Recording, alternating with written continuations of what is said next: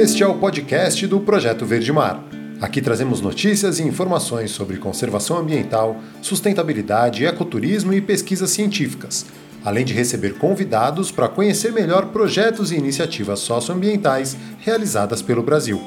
Eu sou o Caio Sales, sejam muito bem-vindos. Bom dia, bom dia!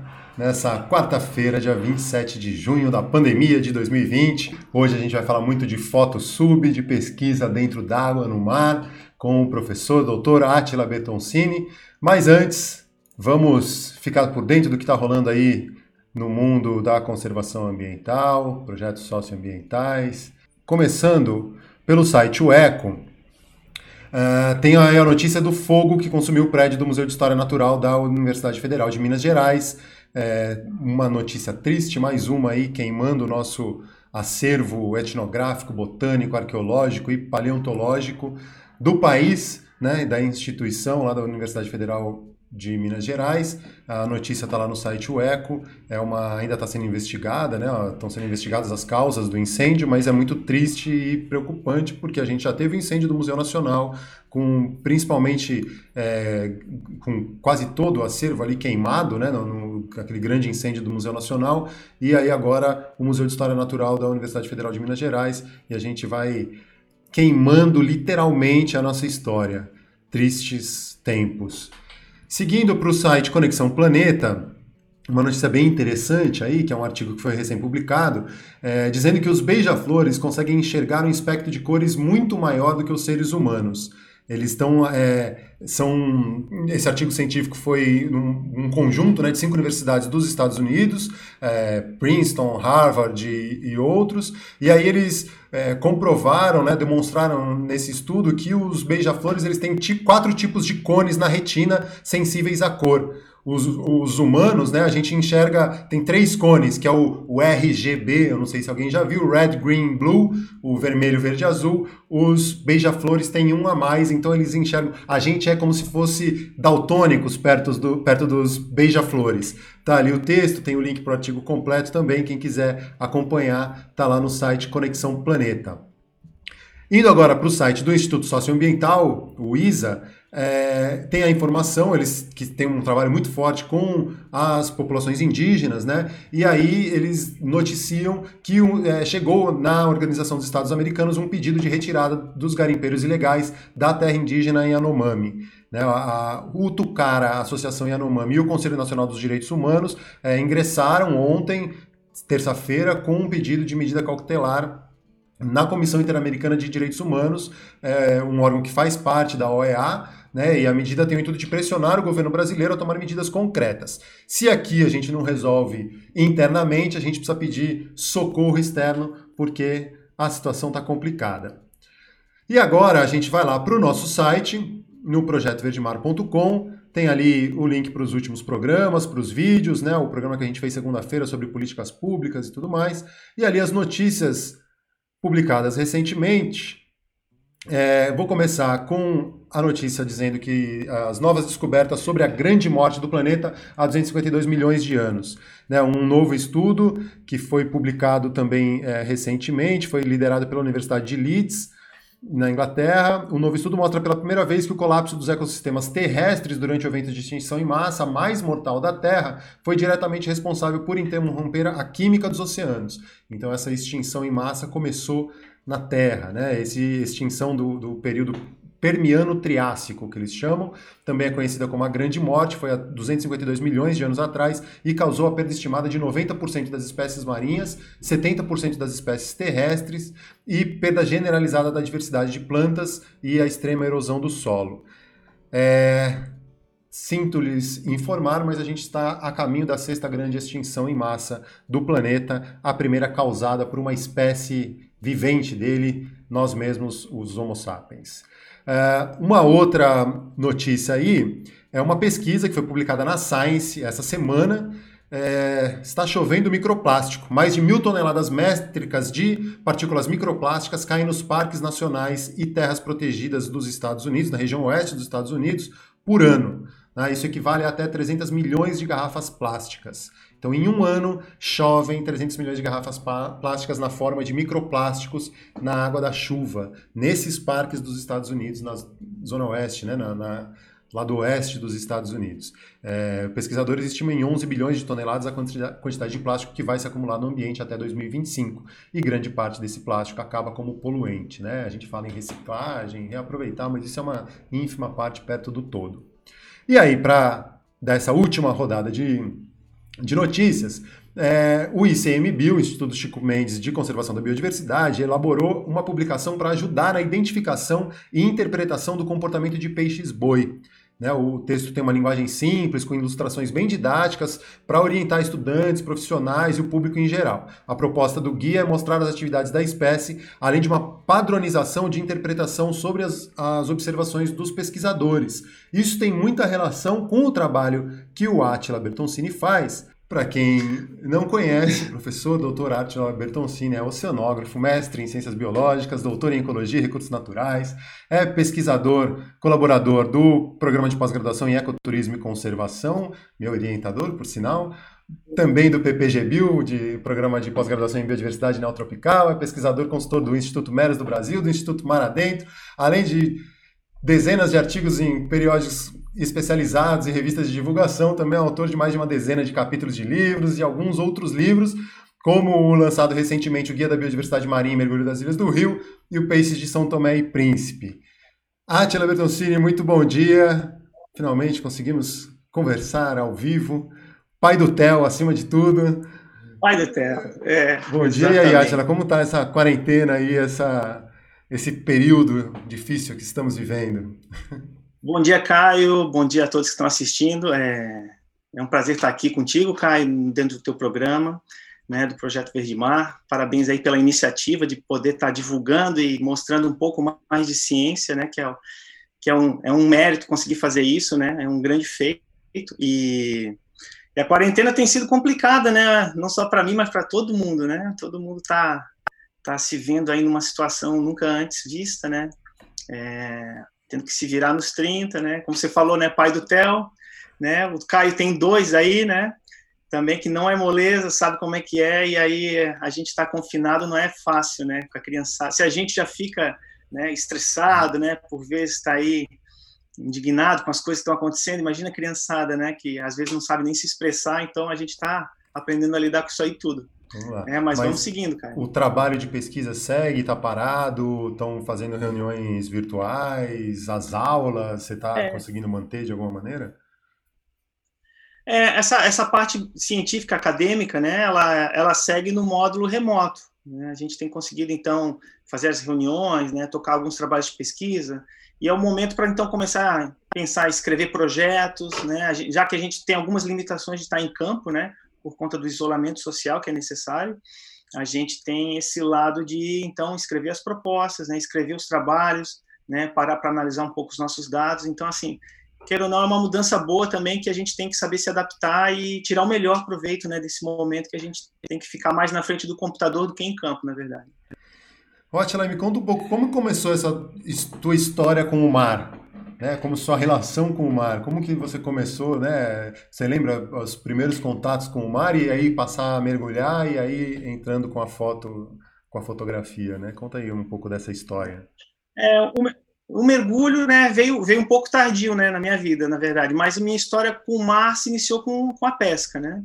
Pescaria. Então, por parte mais de um de um tio meu já falecido que sempre levava eu e meu primo para pescaria, então a gente era o, o, fiel escudeiro dele de acompanhar em todas as presepadas, né, de pescar de linha e caniço, em tudo quanto é costão a gente rodou aqui em Santa Catarina, né, mas ainda antes, né, eu, eu tenho uma memória muito boa, assim, da, da época que eu veraneava no farol de Santa Marta, meu avô tem uma casa lá ainda, né, e, e ele que me ensinou a, a lançar uma tarrafa, né, então, por volta dos 7, 8 anos ali, eu já, já sabia pescar, pescava uns peixinhos, e era uma brincadeira, e aquilo foi um momento de, então, começar a entrar no mar e estar tá mais presente do que simplesmente ir à praia, né?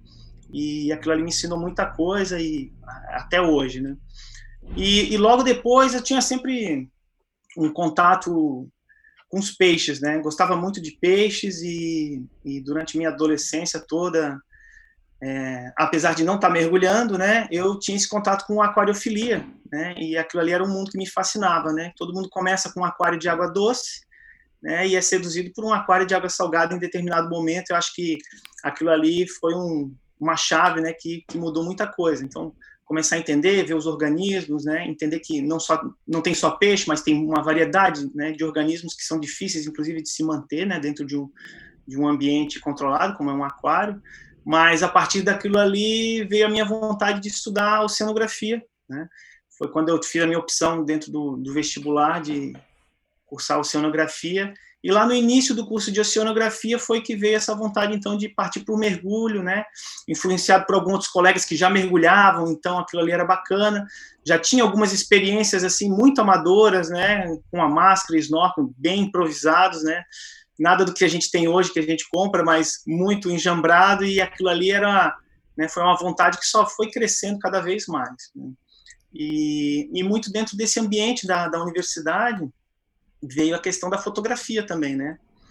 Então, a fotografia veio antes do mergulho, na verdade, né, na, nas várias atividades de campo que a gente tinha, então nas saídas principalmente da geologia, né, então de visitar todas as faces e, e monumentos que a gente encontrava aqui, e sempre tinha que gerar uns relatórios. Então aquilo ali para mim era uma era um prazer. Eu, eu assim me destacava dentro da turma porque gostava, então fazia boas imagens já e entendi um pouquinho de fotografia, né, um pouquinho mesmo, mas aquele pouquinho já era suficiente para fazer uma diferença no, no, que a gente tinha na época filme analógico, não, não, tinha essa câmera digital, né, de a gente fazer o clique, ver ficou bom, não ficou, faz outra foto, né, isso aí hoje em dia, né, a gente já saiu das câmeras, passou para os celulares e todo mundo é fotógrafo hoje em dia. Mas nesse período não, era mais difícil, né, tinha que esperar revelar o filme, demorava uma semana, aquilo ali, e, e, e, as fotos eram né, coladas nos relatórios, né? A gente nem, nem, nem, imprimia, porque era muito caro imprimir colorido naquela época, né? Naquela época, sim, na década de 90 também, né? Não estão tão lá atrás, não. Tá? E, e, e foi esse momento que a câmera, a câmera, assim, a vontade de fotografar debaixo d'água, ela, ela era grande, mas simplesmente inviável, né? O preço dos equipamentos e para conseguir adquirir um ou é, conseguir emprestado era um, nem pensar, né? Mas foi no momento em que começaram a surgir as primeiras câmeras né, digitais e, e eu tive acesso a uma CNC, né, aquela amarelinha, através de um professor do, de Portugal, João Pedro, que trouxe esse equipamento e, e deixou emprestado para o laboratório. E ali foi onde eu caí de cabeça, fiz meus primeiros cliques debaixo d'água, né? não deu para aproveitar quase nada, né, como já era de se esperar, porque é, é, um, é um mundo completamente diferente, né, fotografar fora d'água e fotografar dentro d'água, mas aquilo ali foi, foi outra chavezinha que virou, né, então assim, é possível, dá para fazer, só que tem que se dedicar muito, né, tem que ter, tinha que ter um, uma dedicação muito grande, a gente mergulhava muito pouco nessa época também, Caio, uhum. mas foi ali que começou, então, a, a, a cair na água para fazer algumas fotos. Atila, e aí, é, fala um pouquinho como que são essas diferentes técnicas ou a forma que você usa e, e trabalha hoje com a fotografia subaquática, principalmente, é, para pesquisa científica, né, para coleta de dados para estudos e, e, a pesquisa científica, que eu acho que é um grande ganho você não precisar capturar alguns animais, né, e acabar matando esses animais para pesquisá-los, né? Você pode pesquisá-los com imagens. É, conta um pouquinho como que funciona toda essa, essa coisa. Joia.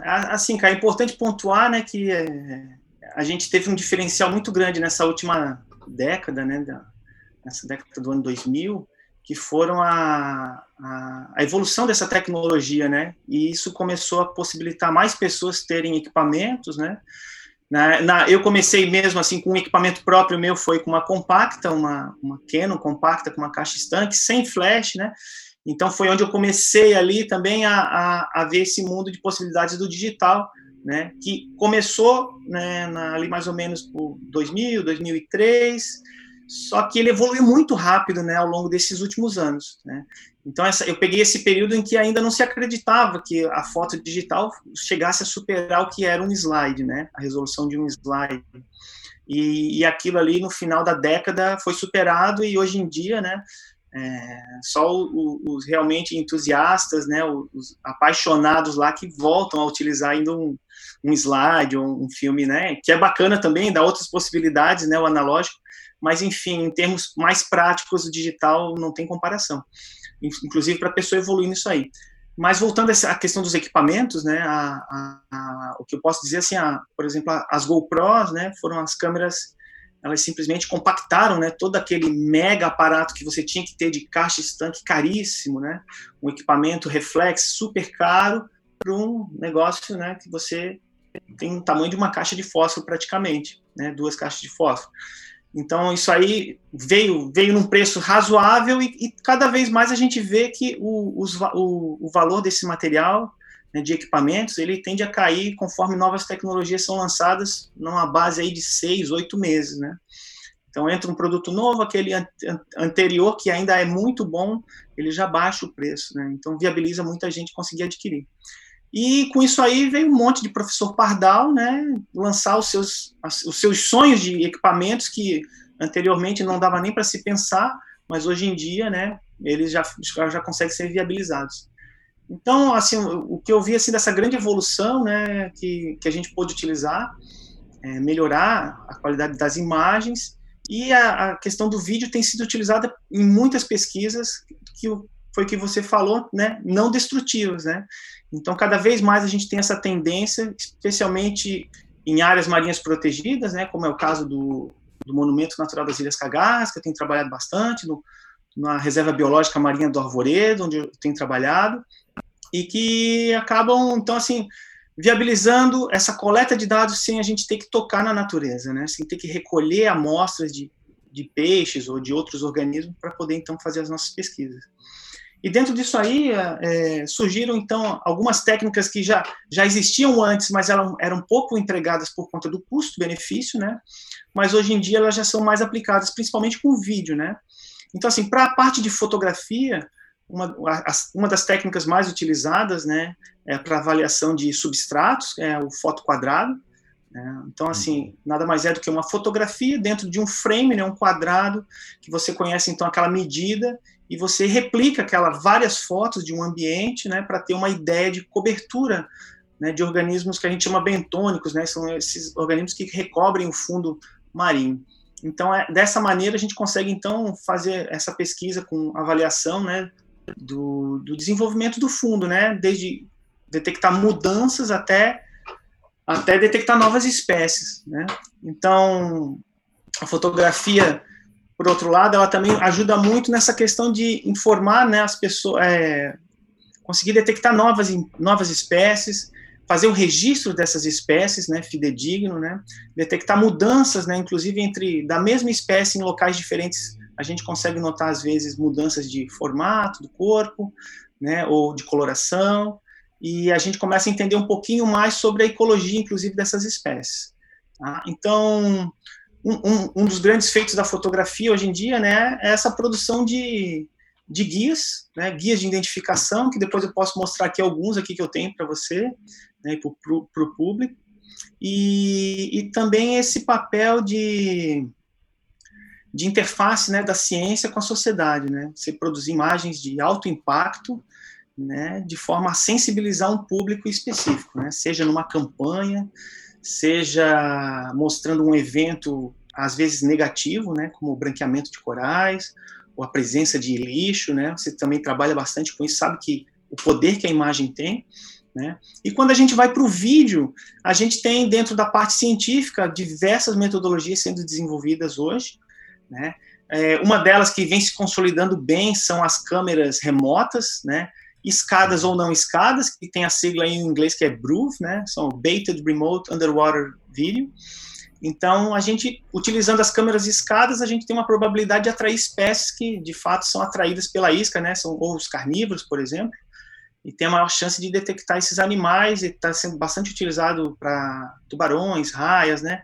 Detectar esses grandes predadores que para eles se aproximarem da câmera e a gente conseguir ver se eles aparecem lá pelo menos. É, para explicar, é, se coloca uma câmera no fundo, deixa a câmera lá com uma iscazinha ou não e, e, e ah. deixa lá com uma bateria que dura bastante e ela vai registrando imagens é, e aí depois você vai e pega essa câmera e vai analisar as imagens para ver o que que, que, que, que, deu ali, né? O que, que apareceu. É, esse é o, é o groove, né? Ou sem o, é o groove, exato. Ou sem o, o, B, yes. né? Que se não tiver a risca. É o RUV, é o RUV é, o, é, é, a câmera sem isca. São diferentes abordagens, né? Cada pesquisador né, sabe quais são as vantagens e desvantagens de usar uma técnica ou outra, né? Mas assim, o cerne dessa questão é ter o vídeo, né? Uma câmera que você consegue comprar, tem um cartão de memória, né? Tem várias adaptações de baterias para durar mais.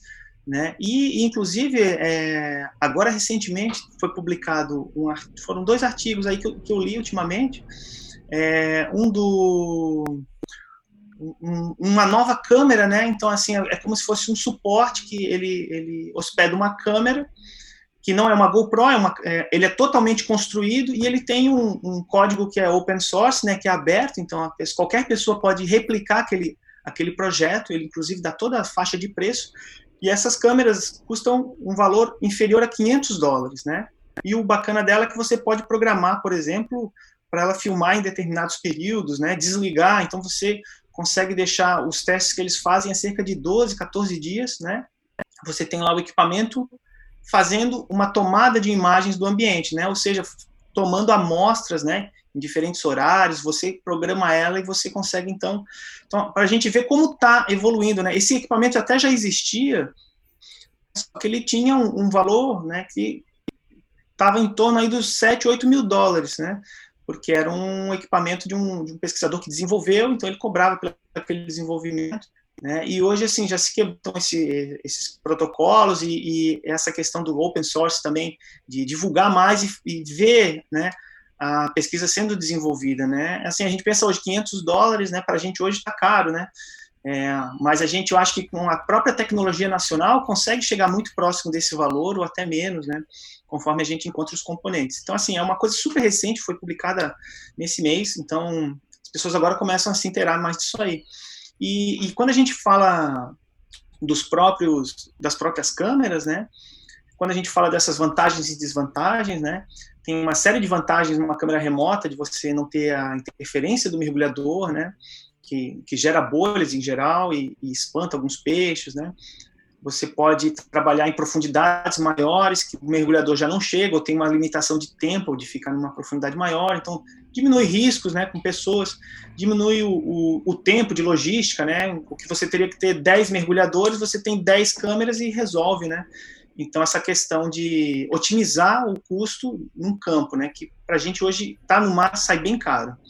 Então, é, ao, outro, por outro lado, você gera um material de vídeo, né, imagina 10 vídeos filmando duas horas cada um, a gente tem aí né, 20 horas de vídeo, alguém tem que assistir esses vídeos né, para ver o que, que tem lá.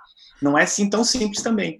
Mas já se, recentemente também um colega, o Anchieta, né, eles publicaram na, na uma das revistas da Nature, né, a importância da inteligência artificial, né, de se desenvolver né, parcerias para melhorar e otimizar e como é importante essa, essa otimização desse, dessa questão tecnológica em, em não só você é, aumentar né, a, essa qualidade né, de tempo que você tem para analisar as imagens e os vídeos, por exemplo, né, como também você ter monitoramentos que sejam mais né, como diria em inglês, up to date, né, mais atualizados. Então, assim, você ter quase em tempo real o que está acontecendo no ambiente e você poder, então, prever, né, e começar a reconhecer essas mudanças e poder né, fomentar gestores, né, pesquisadores sobre que ações que ele vai tomar, então, frente e não ter que esperar, de repente, às vezes, um ano, o cara analisar as imagens e o material todo para, então, dizer, ó, lá naquele ano a situação era essa, né? Que é o que a gente realmente, geralmente está fazendo, né?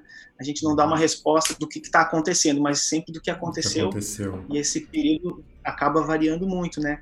E dentro disso aí é, tem, tem, tem mudanças que estão acontecendo muito rápido, né? Por exemplo, nesses últimos cinco anos tem locais no mundo que já sofreram três grandes eventos de branqueamento, né? Uhum. E isso aí é muito sério e a gente tem que conseguir acompanhar né, o mais rápido possível para entender como isso aí está funcionando, como está se recuperando ou não. Então, essa, essa questão da inteligência artificial auxiliando, né, nessas análises dos materiais uhum. coletados. Nesse ponto é também a popularização das câmeras e a facilidade de todo mundo, né, quase todo mundo que estiver mergulhando, por exemplo, ter uma câmera na mão e envolvendo ciência cidadã, é, tem ajudado também, né, nesse monitoramento. Assim, é uma das respostas, né, a, a, a ter esse, essa coisa em tempo real, né, uma resposta em tempo real é, com eventos de branqueamento, com o próprio lixo marinho e outras questões. Eu acho que isso também é interessante, né. É, não, exato. É. A, a ideia dessa de ter a inteligência artificial auxiliando é de, na verdade, criar um, um, um grande centro, um repositório de imagens, né, e, e, que seja alimentado, inclusive, pelas redes sociais, né, Caio? Uhum. Que é hoje um, uma grande fonte de informação para a gente, né? Tem os dois lados, né? É muito bom porque tem muita gente tirando foto, mas é um problema porque tem muita gente tirando foto e você acaba recebendo um monte de fotos é. precisa processar esse material, né? Como que você vai... É, vai você poder ter esse processamento, né, e saber de onde é aquela imagem, né, quando que ela foi feita, é, essas são informações cruciais para receber, né, como assim um metadado daquela imagem, né, para poder ser utilizada. Então, vários programas hoje estão acontecendo de monitoramento e a ideia era ter então isso tudo, né, dentro de uma grande nuvem, dentro de um sistema que pudesse gerar essas respostas de como é que estão esses ambientes, né? Não só a parte de fundo, bentos, mas também a parte de peixes e por aí vai. Uhum. E aí, cara, eu até queria mostrar é, nessa questão das câmeras, né, e das tractanas que têm sido inventadas por aí, o que a gente tem usado lá no Ilhas do Rio, né, como um, um advento tecnológico dentro do projeto. É, a gente partiu para começar a monitorar eles através de vídeos, né? Uhum. Só que esse aqui é o SRV, que é o é Submersible Rotating Video, né? Que é o vídeo rotacional submerso. É, é, um equipamento desenvolvido pelos pesquisadores na Flórida, que a gente tem uma parceria com o Chris Conning, e, e nada mais é do que um. Você pode ver aqui que é um, é um canister, né? Essa, esse elemento aqui. Dentro dele a gente tem um motor, né? e ele fica então em suspensão, né? Ele fica suspenso aqui e fica aqui acoplado então uma câmera, né? Como uma GoPro, por exemplo, e ela fica fazendo uma rotação. Você tem a foto aí no, no, projeto, no livro do Williams, né, para mostrar como é que ele fica debaixo d'água. Uhum. Então esse equipamento ele fica na vertical, né, sempre na vertical, porque ele tem uma boia que fica sustentando ele.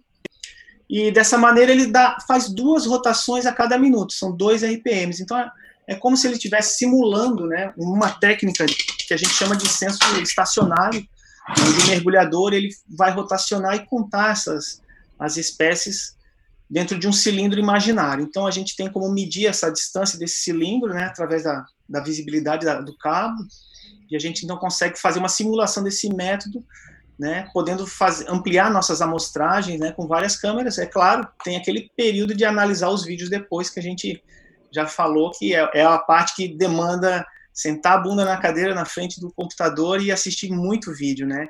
Mas assim a gente consegue encontrar coisas muito bacanas, né? Por conta dessa só dessa questão de não ter um mergulhador influenciando, né? Uhum. É, a gente tem registros, por exemplo, de tartarugas que vêm em cima da câmera, né? É, também grandes cardumes, né? Cardumes que não se aproximam do mergulhador, mas como não tem ali ele influenciando, a câmera está rotacionando, a gente detecta grandes cardumes também, né? Inclusive espécies, né, que a gente não tinha visto anteriormente, né? E até mesmo espécies invasoras, né? A gente já encontrou uma espécie lá nas cagás, a gente está aí para publicar também que não tinha sido detectada antes, né? E, e pela câmera a gente encontrou ela. Ela aparece lá num vídeo, né? Linda e feliz, né? Passeando e é, é bem bacana e, e, muito gratificante quando a gente consegue então assim ver resultados bacanas de, de um procedimento de uma tecnologia nova que a gente está investindo as fichas. Né? Uhum. Legal. Você estava falando dessa coisa da inteligência artificial, do monitoramento e tal. Dentro do projeto Meros do Brasil, é, tem, vocês incentivam e, e, buscam com que as pessoas, sempre que encontrarem um mero durante um mergulho, para que fotografem e mandem essas fotos para vocês, né? Para tentar identificar. A gente já falou com a, com a Suzana aqui do Projeto Aruanã e ela estava explicando um pouco também de como que é a identificação das tartarugas, né? Pela cabeça delas, tem um ângulo certo para fazer a foto e tal. É, como que funciona isso dentro do, do Meros, é, do Meros do Brasil e com o Mero especificamente, que é um maior peixe ósseo aí da, do Atlântico, né? E, e, e que é um. É, é a garupa, maior garupa do Atlântico, né? E é o maior, é, dentro dos Epinefelidae, que é a família do mero, né, que a gente chama. É, esse peixe, assim, ele se destaca muito pelo tamanho, né, que ele é imponente. Né, o mero sempre teve um histórico aí desde os primórdios da pesca subaquática, né, no Brasil, né, que nasceu lá no Rio de Janeiro. Então, os meros eram, na verdade, os grandes troféus, né.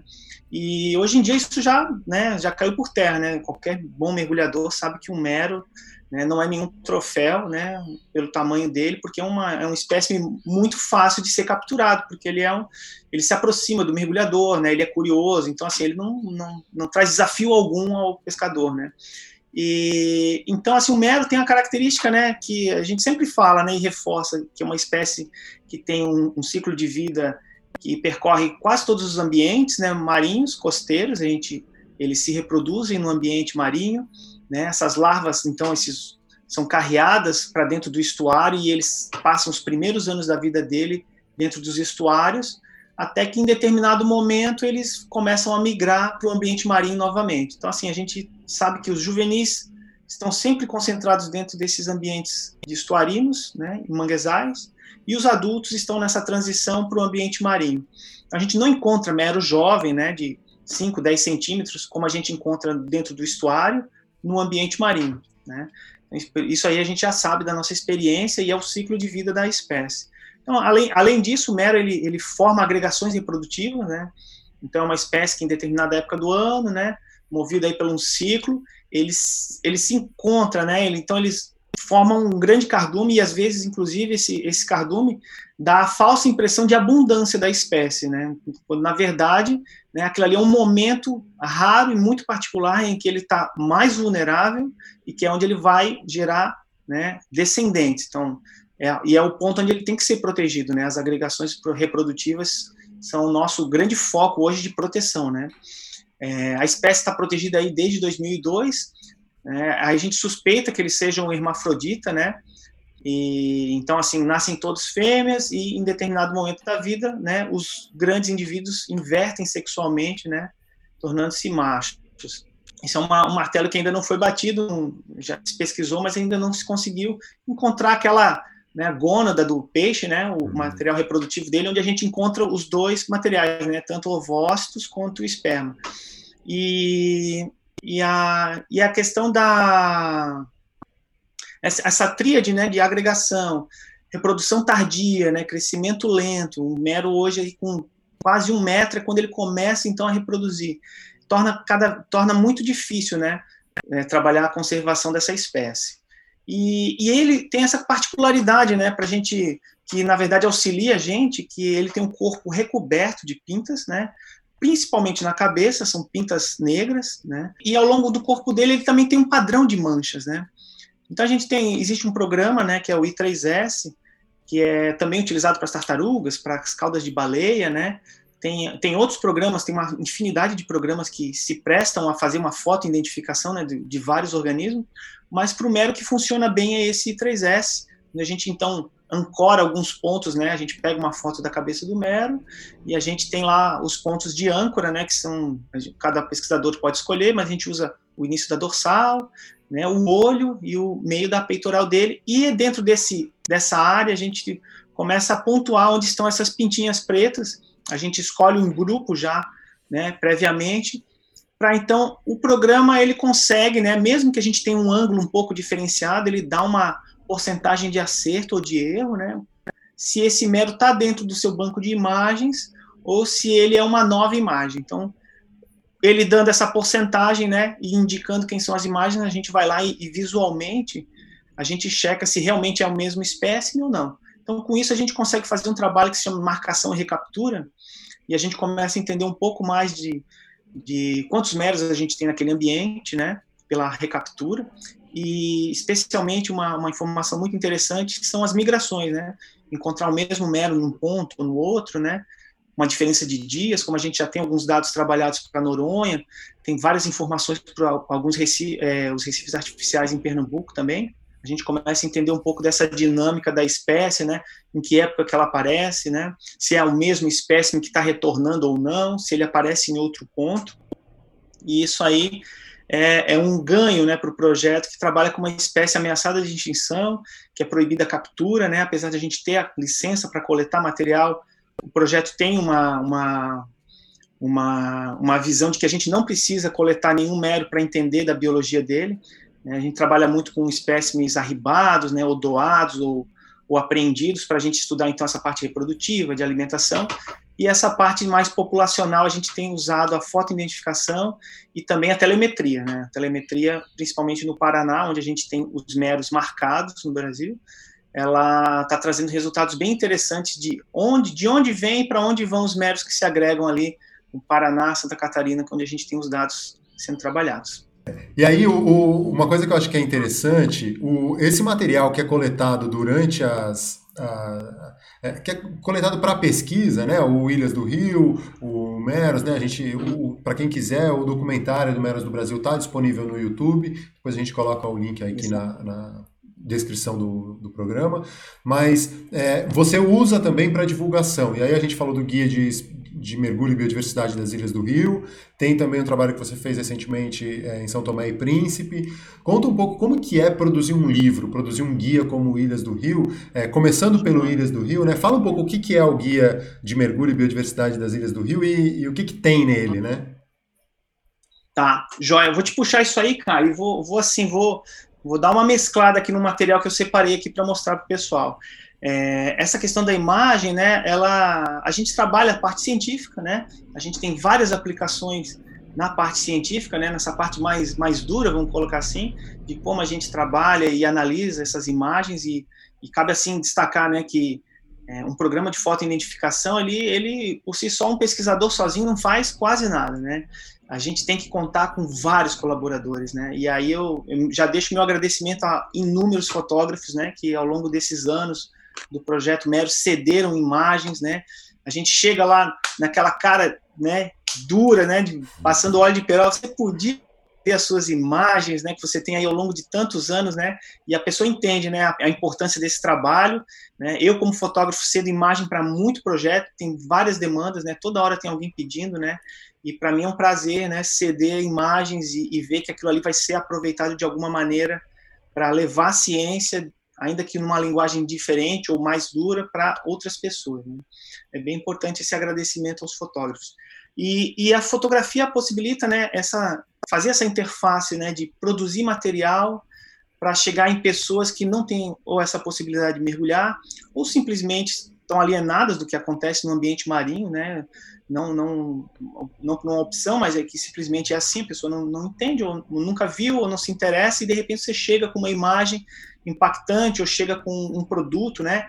E aí dentro das publicações, Caio, né, desse cunho mais voltado para mostrar e divulgar, né, numa linguagem mais acessível para a população, é, eu tive a grata a grata surpresa assim de, de trabalhar com vários projetos de conservação né, ao longo da costa e ao longo que ao, ao, ao, passo que o seu trabalho começa a ser conhecido, né, vão pintando os convites e você vai se envolvendo com mais projetos, o que é muito bacana, acaba interagindo e trocando muito com esses projetos, né. E aí ainda na, na época da graduação, né, eu me formei em oceanografia é, no ano de 2000 e a gente já tinha há muito tempo o desejo de fazer um livro de peixes do arvoredo, né? E assim, até, até essa data aí, esse início da década de 2000, a gente não tinha nenhum livro, né, que tivesse fotografias, né, dos exemplares, né, no ambiente onde eles estão. E aí foi quando eu, eu comecei a evoluir um pouco com as câmeras compactas, né?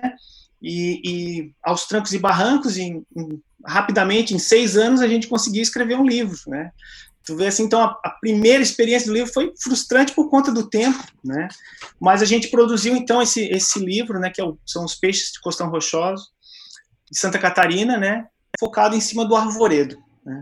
Então aqui foram, foi, foi feito um, um trabalho que compilou várias informações que a gente já tinha sobre esses peixes, mas o, as imagens foram todas feitas, né? Com uma câmera compacta, né? E sem flash. É, ele contava com desenhos que davam as dicas, então, de como identificar essas espécies, que foi bem bacana. Mas foi a nossa primeira produção, né, num grupo de pesquisa, que demorou muito tempo, né, um, assim, em linhas gerais, um livro demora muito tempo para ser produzido. quando você chega ali e vê aquele livro, né, compilado, tudo prontinho, aquilo ali teve esforço geralmente de muitas mãos, né, e demorou um bom tempo para ser produzido, né. É, é, é, extremamente difícil, eu considero, mas extremamente prazeroso ter o resultado, né, final depois do livro impresso. Então essa daqui foi em 2006 a gente publicou esse livro, já na sequência, né, com os trabalhos do projeto Meros do Brasil saiu Memórias do Mar, né, que, que é um livro que relata as experiências, né, do projeto Meros do Brasil, e traz muitas imagens que a gente foi adquirindo ao longo desses anos, né, desde o ano de 2002 até, até 2010, que foi quando a gente produziu esse livro, né, desde as manifestações culturais. Então, ele dá um apanhado geral sobre o projeto e as ações né, que o projeto teve ao longo desses anos. A partir de 2011, né, o projeto Ilhas do Rio começou a produzir esse conhecimento em cima do arquipélago. Cada capítulo traz, então, resultados das pesquisas que a gente fez dentro de dois anos do projeto Ilhas do Rio. Né? Aí na segunda edição do projeto Ilhas foi produzido um Cubebook, né? que é um livro mais fotográfico. Esse aqui já é um livro bilíngue, né? tem pouquíssimo texto, mas muita imagem. E, e, muito bacana de poder então registrar a beleza das Ilhas Cariocas né, dentro do Cubebook.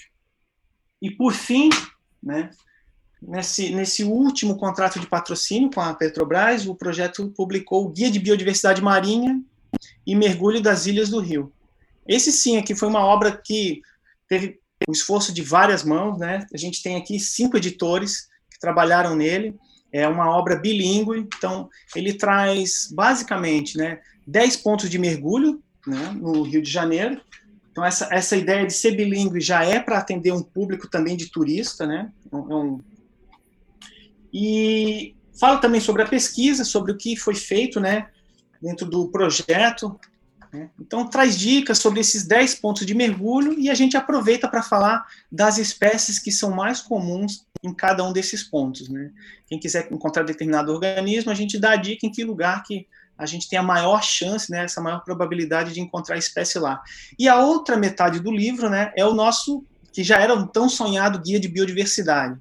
Né? E a gente aqui colocou 200 e, 302 espécies, aliás, 302 espécies, e a gente teve que deixar várias fora do livro por uma limitação de espaço, né? Senão a gente ia ter uma bíblia aqui e, e a gente tinha prazo também para finalizar e a, e a, nossa opção foi por botar realmente assim as mais comuns, mas ainda tem assim um espaço enorme para uma segunda, terceira edição, porque cada vez que a gente vai mergulhar lá invariavelmente a gente encontra uma coisa nova, uma espécie nova, uma nova ocorrência que a gente ainda não tinha registrado antes.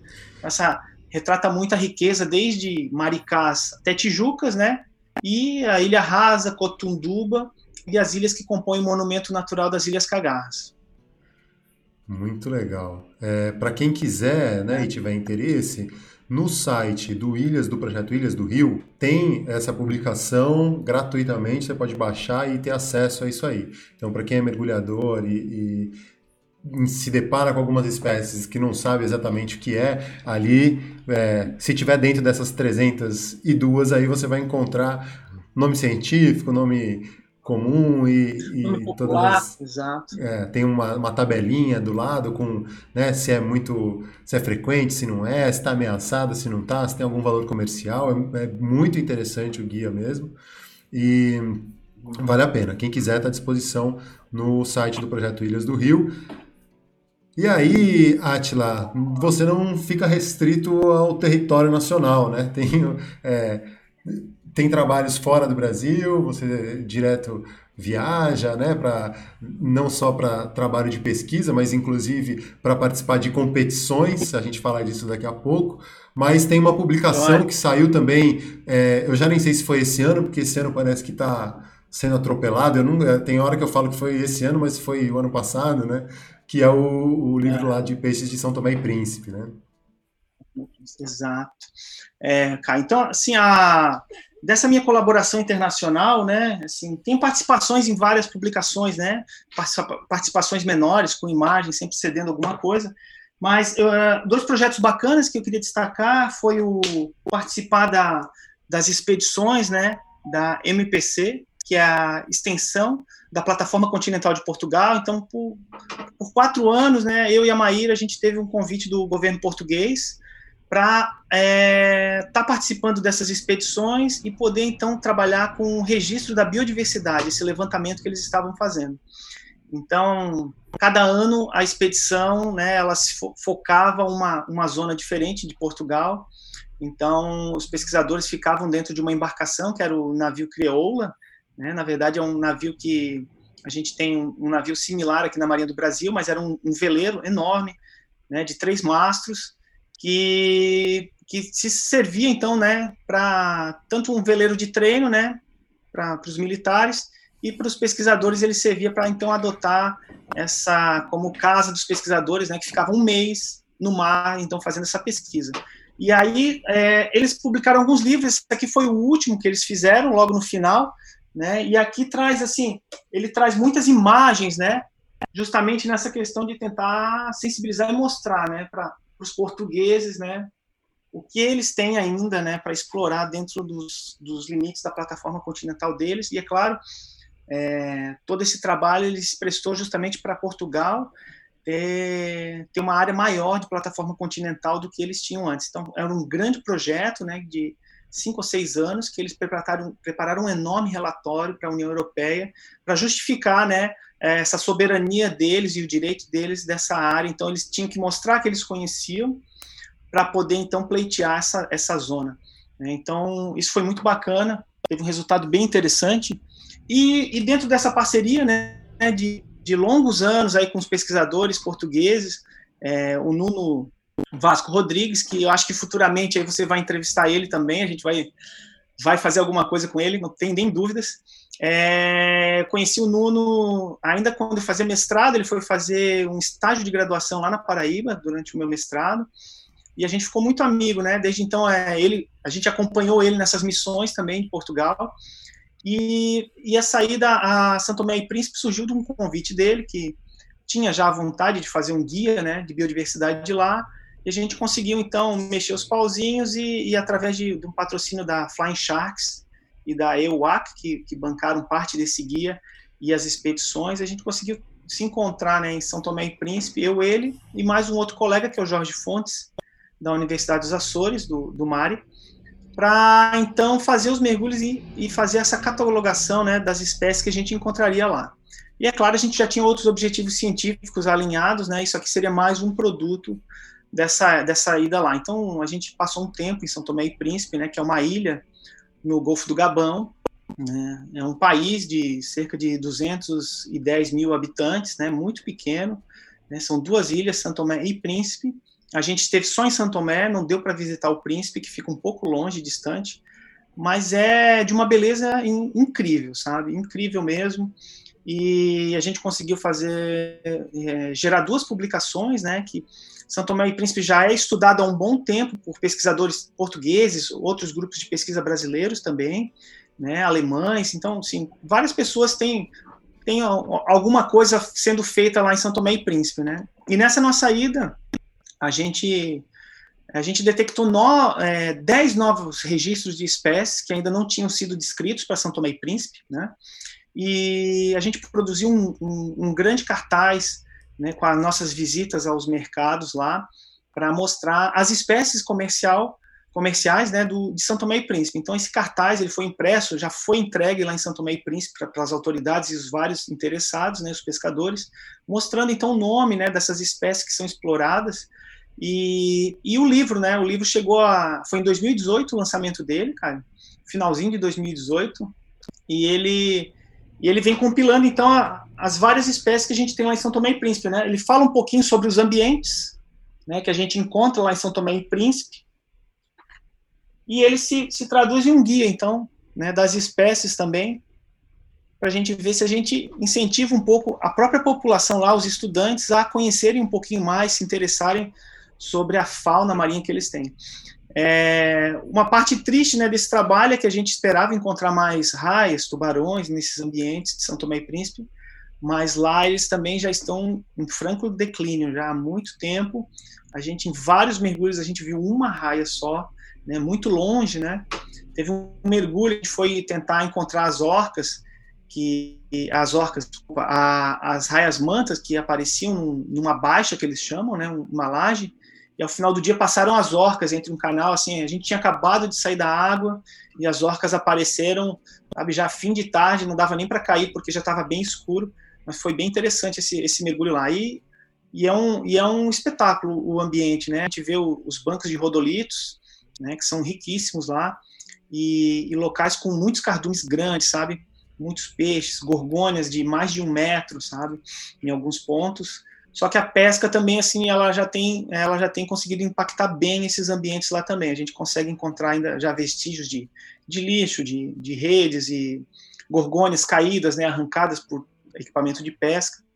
Mas é, é, um, é um, certamente um destino de mergulho para quem gosta de mergulhar e conhecer uma fauna di, distinta do, do nosso lado do Atlântico. Santo Tomé e Príncipe é uma boa pedida. Muito bom. É, e Atila, além de tudo isso, né? É, tem os campeonatos, isso aí é sempre uma, acho que é uma curiosidade, né? Existe campeonato de foto sub. Como que funcionam esses campeonatos? E conta um pouco desse teu histórico aí nesses campeonatos que você Joia. já participou. Joia, os campeonatos de foto sub eu acho que foram, né, a, é, foi aquele momento que me incentivou cada vez mais a, a estudar mais fotografia e me superar um pouco mais, né? É, como você sabe, né, a minha tendência eram os peixes, então assim, é, eu, eu, eu já tinha uma tendência em fotografar, por exemplo, a fotografia macro, né, com uma lente média ali para enquadrar um peixe de 5, 10 centímetros, né? Então, como eu, eu dava muita atenção para isso, eu, eu me especializei muito nas fotografias mais de proximidade. Né? No entanto, a, a aprender a fotografia de grande angular, né, que é, que é uma foto do ambiente, onde você vê uma paisagem inteira, é, eu achava que eu sabia fotografar no início, né? Então, assim, foi as duras penas que eu tive que aprender, né? Analisando, pegando dicas. Então, os campeonatos, eu mais ou menos lá por 2006 foi quando eu comecei a fotografar efetivamente com os flashes, né? E, e consegui fazer boas imagens, né? E aí, a, a partir de 2007, havia uma, uma seletiva para o campeonato nacional, né? Aqui no Brasil e essa seletiva ela era online, então qualquer pessoa podia participar. Até hoje ela pode participar, né? É aberto a qualquer pessoa. E por uns três anos eu conseguia me classificar para ir para o campeonato. Só que chegava lá na hora do campeonato eu não conseguia, né? Os recursos e o tempo e em geral assim eles eram aconteciam muito no Rio de Janeiro, porque é onde estavam a maioria dos fotógrafos, né? Apesar de ter gente de todo o Brasil, né? por um bom tempo eles se concentraram no Rio de Janeiro e eu não consegui. Até que numa dessas aí, eu e a Maíra, a gente conseguiu ir. Né? A Maíra, minha esposa, minha modelo debaixo d'água. É, e nesse primeiro campeonato a gente teve a grata assim, felicidade de ser premiado com um terceiro lugar, né? numa fotografia que era grande angular com o modelo. Então, uma foto da Maíra com uma tartaruga, a gente ganhou uma medalha, aquilo ali foi assim um incentivo que eu não tenho nem como descrever. Naquele momento, se você não espera nada, você está indo lá né, participar, uma grande brincadeira, né, no primeiro momento, e você ganha uma medalha, e você, oh, peraí, então a gente tem um certo potencial, né, vamos ver o que, que vai acontecer.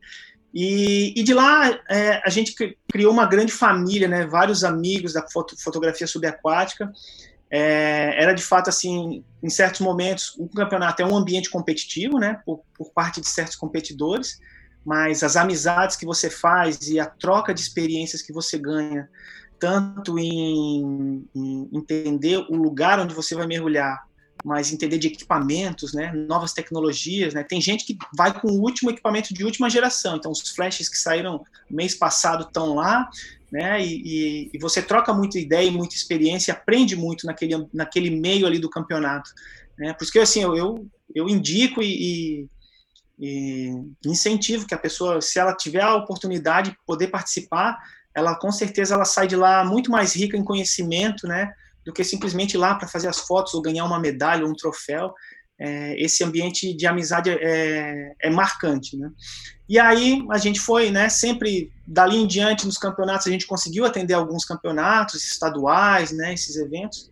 E aí a gente sempre medalha aqui, outra ali, um bronze, de repente uma prata, né? E isso foi foi caminhando até que em 2013, né, a gente teve o campeonato em Fernando de Noronha, que a gente praticamente não ia e assim nas três, quatro dias antes, a gente conseguiu uma forma de viabilizar ir para Fernando de Noronha, que a gente tinha um trabalho para fazer lá. Então, assim, vamos lá nessa data e a gente aproveita, participa do campeonato, já faz o contato com os fotógrafos. E a gente chegou lá, assim, um dia antes, né? Na verdade, a, o campeonato ele funciona de uma maneira que tem um, uma reunião numa, numa, num dia, e aí, antes dos dias de competição, tem um, um treino, né? Tem um mergulho de treino que é para os pro, competidores conhecer as áreas né, onde eles vão fotografar. Então, esse dia de treino a gente perdeu e a gente chegou já para o dia de competição, direto, não teve, não teve espaço. E aí foi assim: segundo clique eu fiz a foto que ganhou a categoria peixe, né? Que são dois budiãozinhos assim, eles estão interagindo, né? E agonisticamente, então tá, estão um de frente para o outro, com a boca aberta. Por fim, a gente ganhou o campeonato nacional. Né? Foi meu primeiro campeonato nacional, foi muito bacana. Maíra ficou muito feliz também. E, e aí, no, no, ano seguinte, eu já não ganhei nada também, então, assim, a inspiração caiu, né? E, e, e aí, Caio, no, ganhando o campeonato nacional nessa época, como os campeonatos eram via CMAS, é, o, o, primeiro colocado ele garantia a vaga para o campeonato mundial, né? Então, o campeonato mundial foi no ano de 2015, ano que eu também, em, em Arraial do Cabo, ganhei o campeonato nacional de novo, né? Então, teria ganhar, ganhar, ganhei a vaga para o outro ano, só que acabou que a gente não conseguiu atender em 2017. Mas esse campeonato também em Arraial do Cabo, em 2015, a gente ganhou, então foi o segundo bicampeonato nacional e a gente foi para a Holanda disputar o Campeonato Mundial de Fotografia Subaquática, que foram 29 países participando nessa altura, né? E é um ambiente mega competitivo, assim, é, é, muito diferente, sabe? Por mais que a gente faça algumas amizades, a gente notou que é outro nível de competição, as pessoas são muito preparadas, né? E a gente tinha vários desafios, né? Que a começar com ele, o primeiro era mergulhar de roupa seca, porque o campeonato era na Holanda, eram 14 graus a água, né, o dia que a gente pegou lá. Nem era tão fria para as águas que a gente pega no Rio de Janeiro, mas assim, 14 graus, né? É, ficar 90 minutos a 14 graus realmente era, era doído, né? Então, assim, mesmo com a roupa seca, a gente tá, tinha que estar tá mais preparado. Né? Então, assim, esse, esse, foi um grande desafio de a gente se adaptar. A gente teve um período de adaptação antes, né? Com as roupas secas aqui no Brasil. A gente viajou ao Chile, fez, fez um curso lá e teve a primeira experiência com roupa seca lá, muito interessante, e depois aqui no Brasil. E o, o bacana assim do campeonato que no geral a, a, visibilidade muito baixa, né? A gente pegou condições ruins de fotografia, né? Teve pontos que tinha menos de um metro de visibilidade e, e é assim o bacana do campeonato é que é igual para todo mundo, né? Então, uhum. diferente de uma competição online que você vai, trata a imagem, manda, no dia do campeonato é igual para todo mundo. A água tá boa, tá boa para todo mundo. Agora tá ruim, né? Que nem o Ayrton Senna lá, né? O cara gostava de dirigir na chuva, então assim, ele adorava, né, quando chovia, porque ele era muito bom na chuva, né? E outros pilotos já não. Então assim, a gente vê que ali né, se destaca quem está mais preparado, quem não mergulha só em água boa, né? Então, por essa experiência de pesquisa, a gente também tem essa experiência de nem sempre a água tá tão boa, a gente está ali para fazer o trabalho, a gente tem que fazer, né?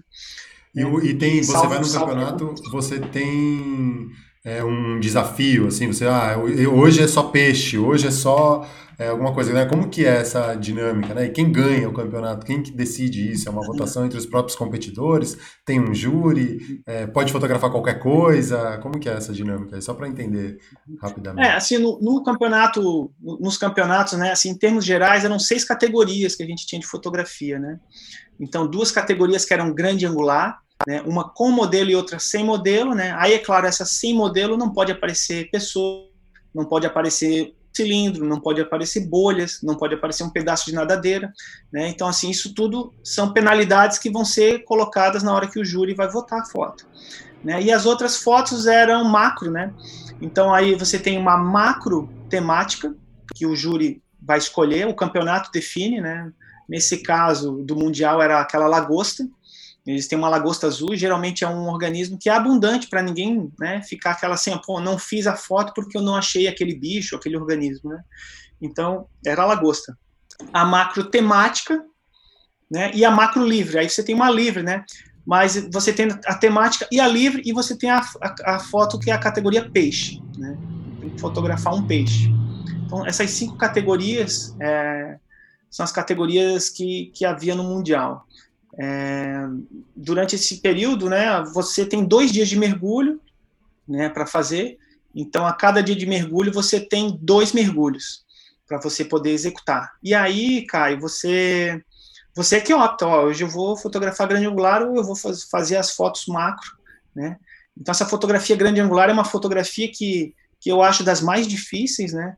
Porque o grande lance da fotografia grande angular é você não marcar a luz, né? Quando você tem dois flashes, se você encontra a sombra e dá para ver onde é que pegou o flash, não é uma foto tão bacana quanto uma foto bem iluminada, né?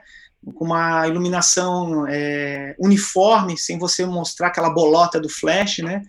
Então você tem que conseguir essa foto, senão você já sabe que já sai perdendo, né? Um jurado ele, ele consegue avaliar bem. E aí o júri do internacional era um júri renomado, né? É, então tinha o Alex Mustard, né? Que é um dos maiores fotógrafos aí, um britânico, né? Tem uns livros de fotografia sub, os livros didáticos.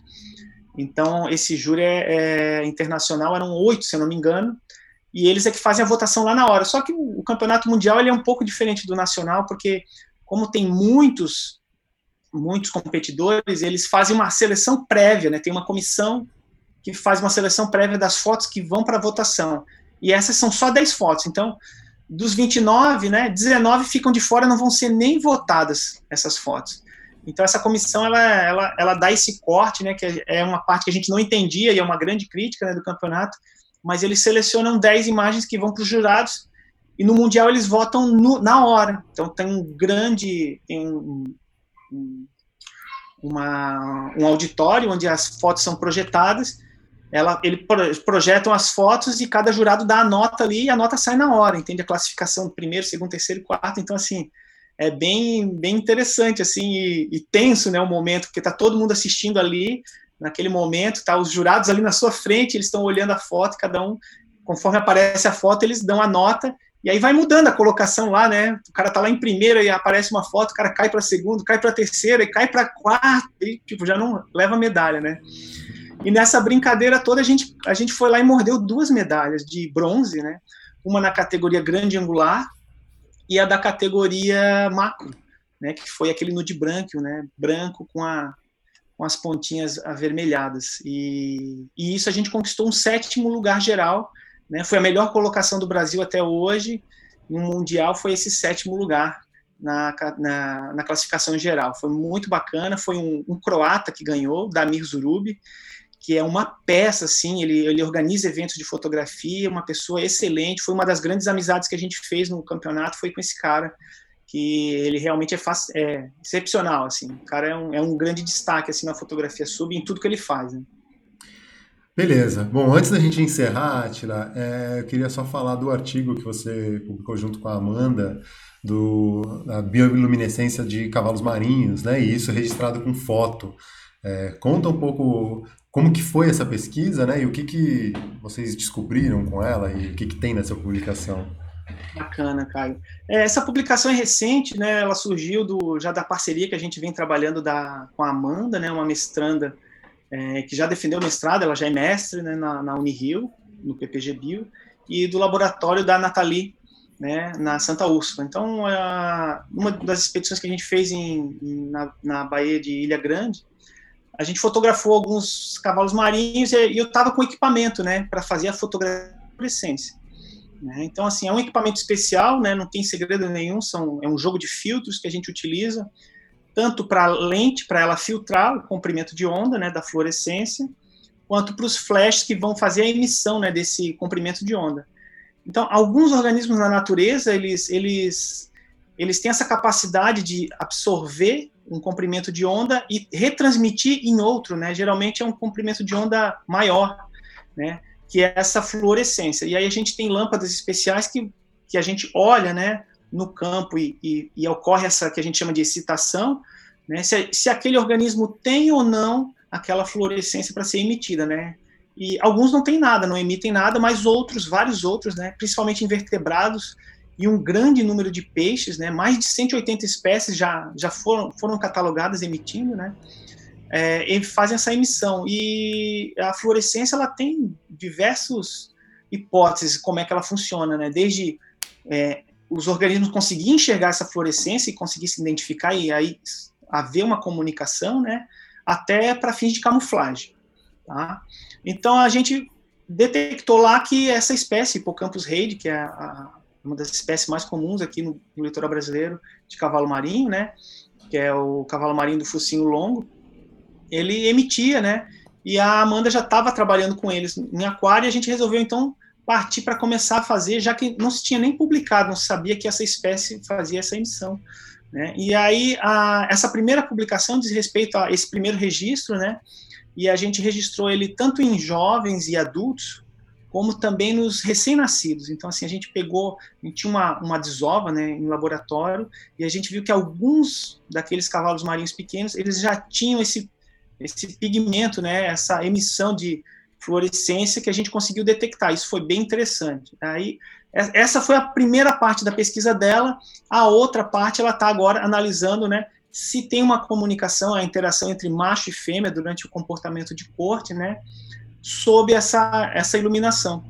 Né? Então, assim, essa é uma outra parte que ainda está para ser publicada, mas a gente fez os experimentos em laboratório, né, escurece o laboratório todo para a gente poder ter o filtro da luz branca e poder enxergar, então, com a lanterna, e aí a gente fez as filmagens, né, com Hoje, as câmeras já estão bem mais avançadas, porque a gente precisa ter um ISO muito alto né, na, na câmera, para conseguir fazer uma boa imagem né, da, da fluorescência. Mas com os filtros corretos a gente conseguiu fazer e, e, foi assim bem interessante. A Amanda curtiu um monte fazer esse trabalho e a gente está conhecendo um pouquinho mais sobre né, algo que a, a, gente não enxerga, mas os organismos entre si eles enxergam e há maneiras de se comunicar. Essas são as novas hipóteses de pesquisa que a gente está avaliando agora. Muito bom, só para me corrigir aqui, eu falei bioluminescência, biofluorescência. Tá? Fluorescência, exato. Na hora de falar. É, Batila, muito obrigado, valeu mesmo. Eu que agradeço, cara. Este foi mais um episódio do podcast do Projeto Verde Mar. Sigam nossas redes sociais no Instagram, arroba Projeto Verde Mar, Facebook e no YouTube, através da Cúmulos TV. Toda segunda, quarta e sexta, às nove e meia da manhã, tem programa ao vivo novo por lá. Valeu, gente. Até a próxima.